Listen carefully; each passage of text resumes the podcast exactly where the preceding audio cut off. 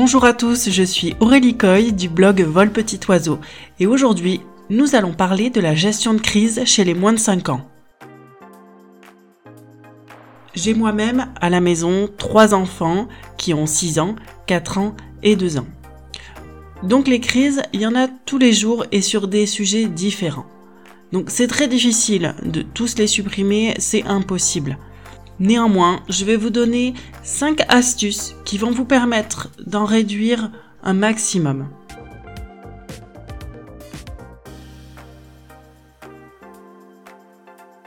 La première astuce va être l'anticipation. Les enfants, ils sont dans l'instant présent.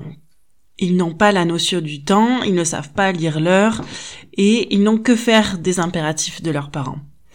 Donc ça ne leur plaît pas qu'on les prenne de court pour qu'ils aillent faire autre chose qu'ils n'avaient pas prévu. Je vais vous donner un exemple assez concret, c'est euh, l'heure du bain. Donc pour imager, j'ai mes deux filles, Tania et Adèle, qui sont en train de jouer dans le jardin, et euh, je vois que euh, il est l'heure d'aller au bain parce qu'ensuite il va falloir que je prépare le repas, le papa va rentrer, et donc voilà, on a des impératifs horaires pour pour le déroulé de la soirée. Donc, dans un premier temps, je vais les observer, je vais regarder à quoi elles jouent et comment je vais pouvoir euh, amener la fin du jeu. Voilà, c'est surtout ça.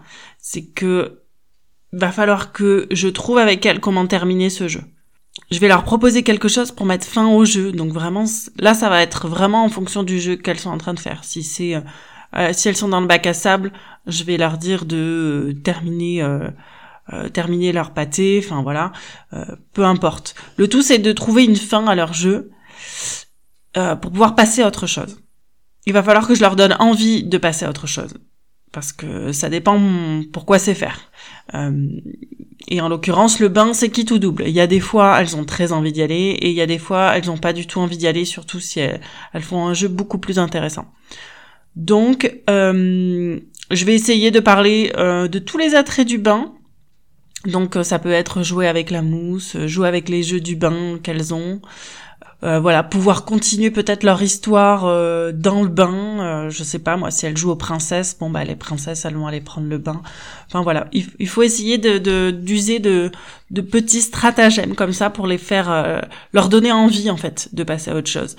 Et parce que des fois on aurait tendance euh, trop à se dire bon ben c'est comme ça en fait. C'est euh, le jeu est terminé et maintenant faut aller au bain. Il n'y a pas à discuter. Euh, je te demande d'aller au bain tu y vas. Mais des fois les enfants ils comprennent pas trop mais pourquoi maintenant déjà? Et pourquoi je dois prendre un bain? Donc ils ont plein d'interrogations des fois qu'ils ne formulent pas. Et donc peut-être alors déjà y répondre s'ils posent des questions c'est vraiment ne pas les laisser euh, sans réponse, essayer de répondre le plus possible à leurs questions. Et c'est vrai que des fois, euh, je pense aussi au brossage des dents, ça me vient là. Euh, c'est quelque chose qui est quotidien, un peu rébarbatif, c'est pas forcément très amusant. Alors peut-être qu'il y a des moyens ludiques de le faire pour les plus réfractaires. Mais en tout cas, moi, quand j'ai expliqué à mes filles que si elles se brossaient pas les dents, eh bien, euh, il y allait avoir des petites bêtes qui allaient se développer pour manger les restes de nourriture et ensuite grignoter leurs dents. Et donc ces petites bêtes, je les invente pas, ce sont des microbes. C'est juste que c'est pas des petites bêtes comme on peut l'imaginer euh, comme des insectes. Néanmoins, c'est ce qui se passe. Et donc, quand elles visualisent ces petites bêtes qui, dans la nuit, vont aller grignoter leurs dents, euh, bah, ça leur plaît pas du tout et elles préfèrent passer quelques minutes à se brosser les dents. Alors, des fois, des fois on dit une fois les choses et puis c'est intégré. Et puis des fois, faut le répéter un peu tous les soirs. Mais tu te souviens, je t'ai expliqué, les petites bêtes, elles vont te grignoter les dents. Enfin bon, voilà.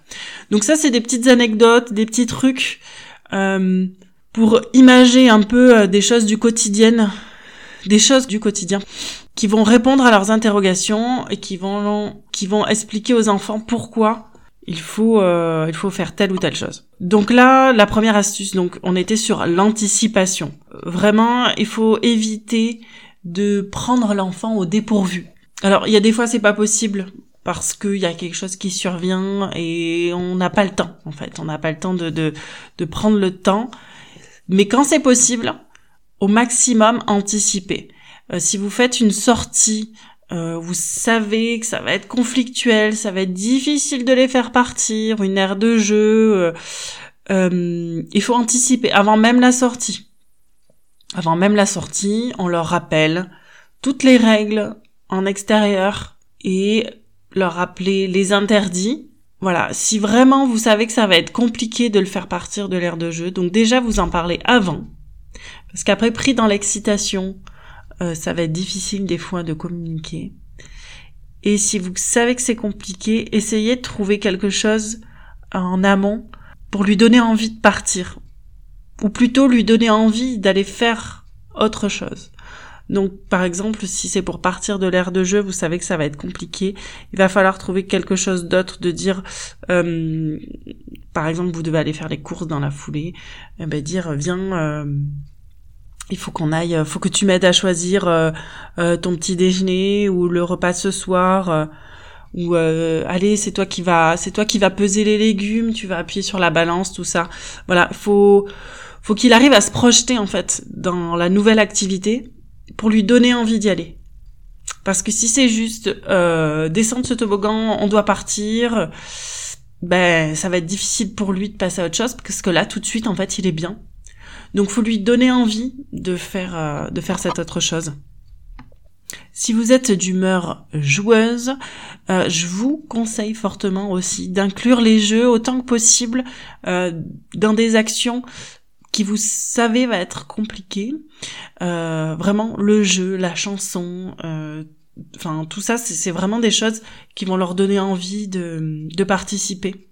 Je vois des fois quand je dois, euh, donc nous on a un étage pour monter à la salle de bain et aux chambres, et donc quand le soir c'est l'heure de monter, eh ben j'ai mis en place une petite chanson. Alors vraiment là vous choisissez ce que vous voulez, une petite chanson qu'on va qu'on va chanter en montant les escaliers. Ma fille, bah c'est tout bête, elle, elle, adore compter les marches en anglais. Bon ben voilà, enfin vraiment ça c'est euh, euh, ça c'est vous qui voyez avec vos enfants et, euh, et ce qui peut lui plaire? Vous pouvez essayer. Il y a des choses qui vont marcher, d'autres non. Mais essayez des choses. Et donc ma fille, si je lui dis allez on monte, viens on va compter les marches en anglais, bon bah c'est tout bête, mais euh, ça lui donne envie de monter. Et une fois qu'elle est en haut, ben on, passe à autre chose. Et euh, donc voilà, vraiment le jeu, ça va ça va débloquer beaucoup de choses. Pour la deuxième astuce, je vais vous parler des règles. Lorsqu'on veut pas que notre enfant nous pose 36 fois la même question dans la journée, comme par exemple, on peut regarder les dessins animés, eh bien, dans ces cas-là, il va falloir imposer une règle stricte. C'est un cadre. Les enfants ont besoin d'un cadre. Et ça va les rassurer et ça va soulager tout le monde. Donc par exemple, là, pour cette histoire de dessin animé, je vous donne mon exemple personnel. Les filles ne me demandent jamais de dessin animé, sauf quand elles savent que c'est l'heure. Et l'heure, c'est uniquement quand il n'y a pas école et pendant que le petit fait la sieste. Voilà, c'est le seul moment. Donc, quand elle rentre de l'école, à aucun moment, elle me demande des dessins animés. C'est arrivé à Adèle, qui a 4 ans, d'essayer pour voir un peu. Mais je lui dis, bah non, pas du tout. C'est pas l'heure. Tu sais bien que les dessins animés, c'est uniquement les jours où il n'y a pas école et quand Alex y va à la sieste ben voilà, elle a essayé, elle râle un petit peu, et puis quand elle voit que de toute manière la règle c'est la règle, elle passe à autre chose. Donc vraiment, pour des sujets qui vous sont importants ou des choses justement récurrentes, je vous euh, encourage vivement à mettre une règle. Donc, essayez de faire une chose après l'autre. Vous, vous allez voir les domaines euh, les domaines qui sont vraiment importants pour vous. Alors ça peut être euh, euh, du domaine de la propreté, par exemple se laver les mains avant de passer à table, ça, enfin voilà, s'attacher en voiture. Enfin ça c'est des basiques. Mais néanmoins, quand il y a une règle qui est répétée et qui est et qui est surtout respectée de votre côté, c'est-à-dire que il faut pas dire oh allez pour cette fois c'est bon Alors, ça peut arriver de temps en temps, mais enfin, faut vraiment que ce soit quand même assez rare. De manière générale, quand vous avez une règle qui est établie, on la garde. Ou alors c'est vraiment pour des cas exceptionnels. Voilà. Euh, vous pouvez justement justifier du caractère exceptionnel de la chose. Donc, vous voyez les domaines qui vous sont importants. Voyez quel type de règles vous pouvez mettre en place, des choses simples, et surtout une à la fois. Il faut pas qu'il y ait trop de règles euh, nouvelles qui soient mises en même temps, euh, parce que les enfants ils vont pas arriver à la retenir. Vous vous allez continuer à vous répéter. Donc voilà, une chose après l'autre. Vous choisissez vraiment la chose qui vous importe le plus et vous allez commencer petit à petit et adapter la règle en fonction, euh, voilà, à l'usage en fait finalement. Pour ma troisième astuce, c'est détourner l'attention de l'enfant. Donc, je m'explique. S'il est en train de euh, faire quelque chose qu'il ne devrait pas, par exemple, ça peut être même quelque chose, euh, euh, alors soit de dangereux ou il touche quelque chose de fragile, et vous savez très bien que quand vous allez devoir récupérer ce grand couteau, il va faire une crise, mais vous ne pouvez pas le laisser faire. Il va falloir essayer de détourner son attention pour l'amener à faire autre chose. Euh, j'ai notamment appris ça à ma fille, à la grande, euh, pour qu'elle puisse par exemple récupérer un jouet que lui a piqué sa petite sœur. Eh bien, je lui ai montré comment détourner son attention, l'attirer sur autre chose, pour qu'elle puisse récupérer son jouet et, voilà, et sans dispute, sans se tirer les cheveux. Euh, voilà, donc ça, ça marche plutôt bien. Alors, faut tester en fonction de de l'enfant euh, ce qui va ce qui va l'attirer. Alors ça peut être quand vous êtes dehors, hein, ça peut être euh, oh là là regarde il y a un papillon là il vient de se poser sur la feuille et puis comme ça hop il lâche le vélo ou voilà que sais-je. Enfin voilà c'est c'est vraiment pour dire l'amener sur autre chose parce que ce qu'il est en train de faire c'est euh, vous sentez que ça va être un problème. Il va y avoir une crise suite à ça. Donc vraiment détourner l'attention sur ce qu'il y a autour. Et puis des fois, si on est à court d'idées sur ce qu'il y a autour de nous, euh, je vois là une fois, ça m'est arrivé en cuisine. Je bois un verre d'eau, je me renverse un peu d'eau dessus parce que je bois trop vite. Et euh, c'était pas du tout voulu. Et j'avais justement ma fille qui était dans la cuisine en train de pleurer pour euh, je ne sais plus quoi. Et là, en me renversant de l'eau dessus, elle s'est arrêtée. Et moi, je, du coup, gentiment, je, je l'ai amenée à, je, me suis un peu moquée de moi et l'a amené à rire avec moi en disant mais regarde t'as vu euh, maman elle prend une douche dans la cuisine. Et du coup on a rigolé là-dessus et puis euh, elle est passée à autre chose.